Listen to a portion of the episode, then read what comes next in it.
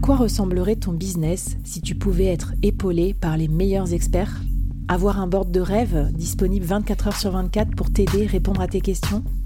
Je suis Flavie Prévost et ce board, je l'ai créé pour toi dans ce podcast. Tu es dirigeant, entrepreneur, freelance ou tu vas bientôt te lancer? Ne reste pas tout seul dans ton coin. Inspire-toi des conseils des meilleurs chaque jour par ici, à mon micro. Et si tu l'oses, on te mettra au défi parce que nous, ce qu'on aime bien, c'est te faire progresser vite et bien. Alors bienvenue à toi, bienvenue dans ton board et bon épisode.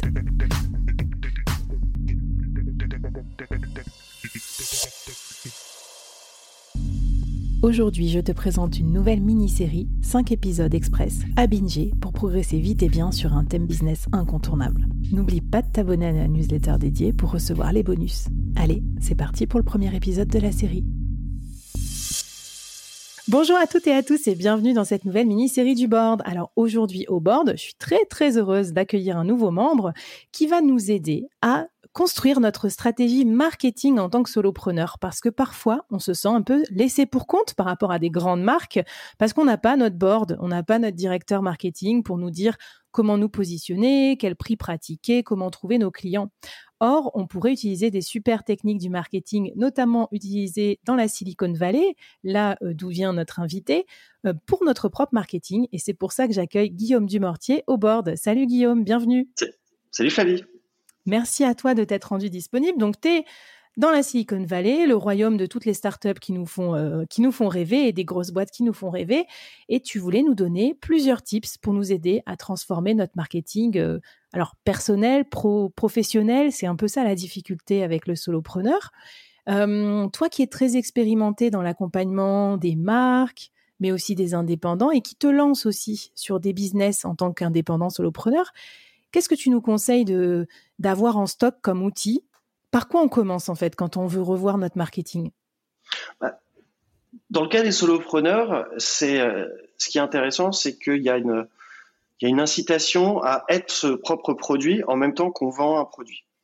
Et du coup, euh, il y a un débat entre marque personnelle et marketing produit. En fait, c'est deux choses qui sont complètement différentes. Mais dans le cas particulier du solopreneur, bah, il faut quand même définir le héros de l'aventure. Est-ce que c'est le solopreneur ou le produit qu'il vend? Et quand comme toi, on a plusieurs gammes de choses, bah en fait, on se rend vite compte que c'est, il faut faire les deux. C'est-à-dire qu'il faut créer une plateforme de marque pour son produit, pour qu'il existe indépendamment euh, de la personne, mais tu as besoin de ta marque personnelle pour inspirer la confiance nécessaire et la familiarité nécessaire aux gens pour qu'ils te l'achètent ou qu'ils aillent à la prochaine étape avec toi.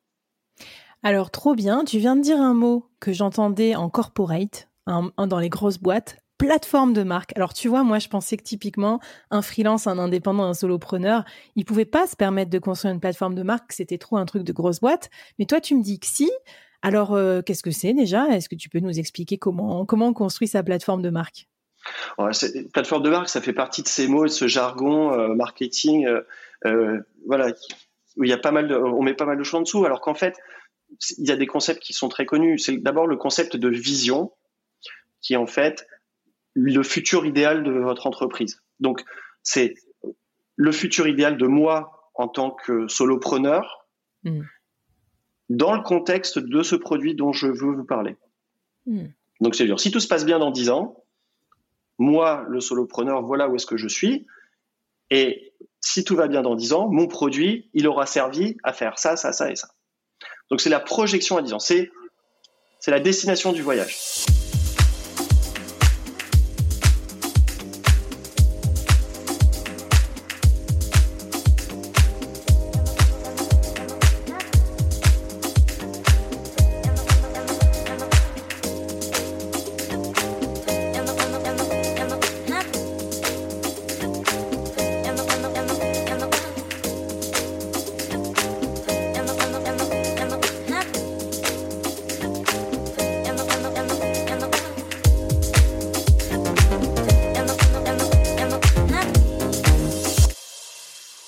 Donc on pensait être sorti et tranquille des questions où vous voyez dans 10 ans des recruteurs parce qu'on est solopreneur, mais en fait non, vous n'en avez pas fini. Maintenant vous vous posez cette question pour votre plateforme de marque.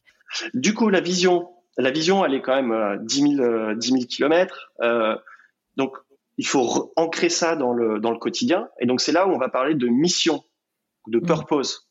Mm. Et en fait, si la, si la vision, elle décrit un état futur, la mission, elle décrit le focus présent. Donc, ça veut dire quoi? Ça veut dire que si je fais un voyage en bateau, ma vision, c'est la destination que je vais atteindre. Et la mission, ça va être le cap que je vais, euh, que je vais choisir pour atteindre ma destination. Très clair. Par exemple, pour Airbnb, c'est quoi la mission d'Airbnb? Eh ben en fait, ça permet, c'est de permettre à n'importe qui d'être partout dans le monde, se sentir chez eux, n'importe où. Et ils donnent aux mmh. autres la liberté de choisir leur propre chemin, tout en offrant aux voyageurs un endroit abordable et confortable où dormir. Ok. Donc c'est oui, c'est un peu plus que juste le descriptif de ton produit, quoi. C'est quand même euh, euh, il y a la notion de purpose, la notion de raison d'être aussi. Pourquoi ce produit plutôt qu'un mmh. autre aussi? Exactement. Tesla, par exemple, sa mission, c'est pas de vendre des voitures électriques. Sa mission, c'est d'axer la transition vers une énergie, euh, vers une économie où l'énergie durable euh, est prépondérante dans euh, dans les consommations, dans, les types de consommation. Donc on a la vision, on a la mission, et est-ce qu'on a tout? Non, non, parce que là on aurait, on va dire, une, coquille qui serait peut-être un peu moins vide, mais sans âme. Et mm. en fait, l'âme de la marque. Donc, ça, tu pourrais dire que c'est la personnalité du, solopreneur. Mais en fait, il y a un concept euh, en marketing qui s'appelle le concept d'archétype de marque. Et en fait, l'archétype de marque, euh, c'est 12 personas. Faut imaginer, faut imaginer le portrait chinois. C'est si ma marque était un personnage, lequel il serait? Et donc, mmh. tu as 12 personnages. Tu as euh, le magicien, le sage, euh, le euh, Monsieur Tout le Monde, euh, le, le, bouffon. Et en fait, chacune de ces personnages ont, ont des ambitions et donc une, une manière d'approcher les choses. par exemple, avec Marketing Prompt dans la semaine dernière, bah, parce que c'est du chat GPT, parce que ça donne des résultats bluffants, je me suis naturellement orienté vers un archétype de marque qui est celui du magicien. Mmh. Donc le magicien, c'est des effets waouh, c'est oh, pas dans les yeux. Donc il y a des avantages et des inconvénients. Donc généralement, on n'est jamais un archétype de marque. On est plutôt une, une Pareto 80-20. On est deux archétypes de marque, un en majeur et un en mineur. Écoute, c'est marrant, ça me plaît bien. Moi, j'ai alors j'ai les archétypes sous les yeux, donc euh, achetez le NFT qu'on vous a construit avec Guillaume, comme ça vous aurez toutes les notes de l'épisode, tous les templates et tout ça. Euh, et du coup, je trouve ça beaucoup plus fun aussi que tous les tests classiques euh, MBTI, disque, machin, parce que ça a l'air un peu plus rigolo. Il y a le hors la loi, tout ça. D'ailleurs, toi qui regardais le board un peu comme ça de loin et un peu mon travail de solopreneur, tu crois que je suis quoi moi comme archétype? Toi, tu es une guide. En même temps, tu défriches et, euh, et donc, tu es, dans le, es dans le futur puisque tu montres un modèle qui est, euh, qui est novateur. Et il, faut, et il faut que tu sois une, une, une madame de tous les jours aussi. Une, une girl next door. une girl next door, non, exactement. C'est ça, en fait. Donc, c'est every man ou every woman. C'est-à-dire que tu es. Bah, ah, voilà. Aussi, euh, n'hésitez pas aussi à avoir des approches antinomiques. Euh, parce que généralement, les, les contraires aussi sont, peuvent être assez complémentaires. Je peux être magicien et sage, ou il n'y a, pas de limite ou de contrainte entre guillemets à, eh ben écoute, parfait, j'ai hâte de voir votre personnalité de marque s'exprimer, les solopreneurs. On va bien se marrer, je pense. Et après, on fera un club de rencontres entre solopreneurs via vos archétypes de marque. Non, je rigole. bon, merci beaucoup, Guillaume. Écoute, je te propose qu'on continue avec un sacré, sacré gros morceau. Pour moi, je trouve que c'est un morceau euh, à la fois passionnant et horrible. C'est comment se positionner. En fait, la, la, question du positionnement, je trouve qu'elle est très, très dure quand on est non-marketeur. Tu vas nous démystifier tout ça et ça se passe dans l'épisode 2.